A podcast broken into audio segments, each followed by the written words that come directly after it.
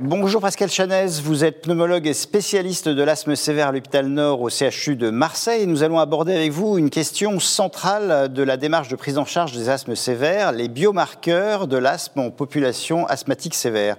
Quel est l'intérêt d'analyser les biomarqueurs donc dans la prise en charge de ces maladies? Actuellement, c'est de plus en plus intéressant parce que ça permet d'affiner le phénotype inflammatoire. Et parmi les biomarqueurs, le premier, c'est simple, hein, c'est regarder la formule sanguine regarder le nombre d'éosinophiles.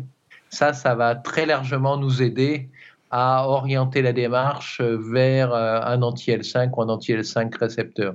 Les autres biomarqueurs, c'est la conjonction de peu d'éosinophiles et si vous avez accès au NO exhalé, ça vous permettra d'évoquer un T2 marqué, peu éosinophile, et à ce moment-là, vous pourrez évoquer euh, un anti-L13, anti-L4 récepteur. Et enfin, il ne faut pas oublier le phénotype clinique, hein, les biomarqueurs cliniques que sont euh, le phénotype allergique avec des patients qui ont une réaction à l'exposition allergénique confortée par des IgE spécifiques, voire des tests cutanés. Et à partir de là, on peut utiliser un anti-IgE, c'est encore possible largement en 2021. Et enfin, le dernier biomarqueur clinique et biologique, c'est la polypose rhinosinusienne. Quelqu'un qui a une anosmie a souvent des éosinophiles et souvent là c'est un bon prédicteur de réponse à tous les anti-IL5, anti-L4, anti-L13 récepteurs. Donc vous nous avez décrit un mouvement médical en cours. Euh, pourquoi est-il important de rechercher des nouveaux marqueurs et à votre avis euh, ça va être les quoi les, les prochains? Ah, Les prochains c'est des signatures biologiques extrêmement sophistiquées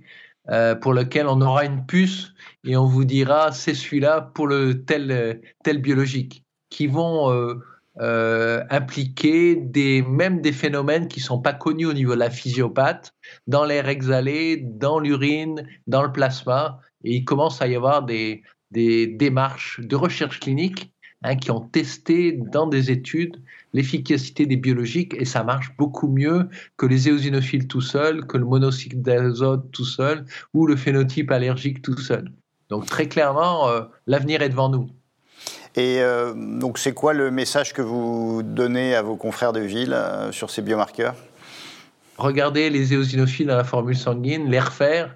Et si vous allez dans les bronches, regardez s'il y a des éosinophiles. Si vous avez dans le nez, euh, regardez si dans les tissus il y a des éosinophiles, parce qu'il y a souvent une compartimentalisation et une dissociation entre ce qui se passe dans le sang à un moment donné, dans le nez et dans les bronches.